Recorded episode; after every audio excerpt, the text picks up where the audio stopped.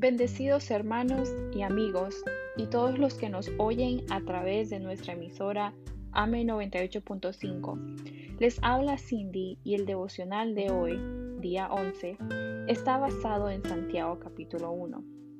Esta escritura nos enseña sobre cómo soportar las pruebas cuando llegan a nuestras vidas.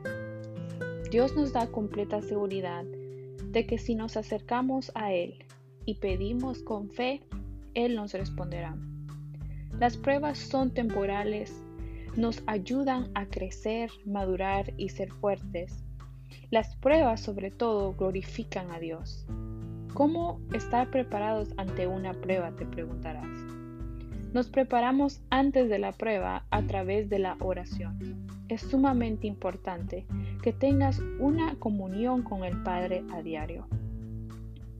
Leyendo la palabra de Dios. De esta manera tú obtienes la sabiduría de parte del Padre. Y siendo hacedores de su palabra. Quiero recordarte que por muy oscura que se vea la noche, siempre habrá un amanecer.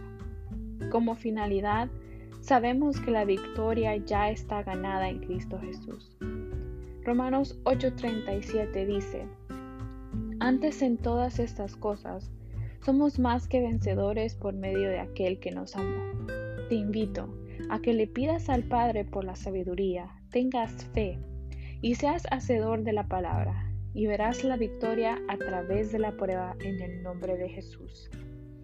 No olvides que mañana habrá otra palabra de parte de Dios para ti. Dios te bendiga.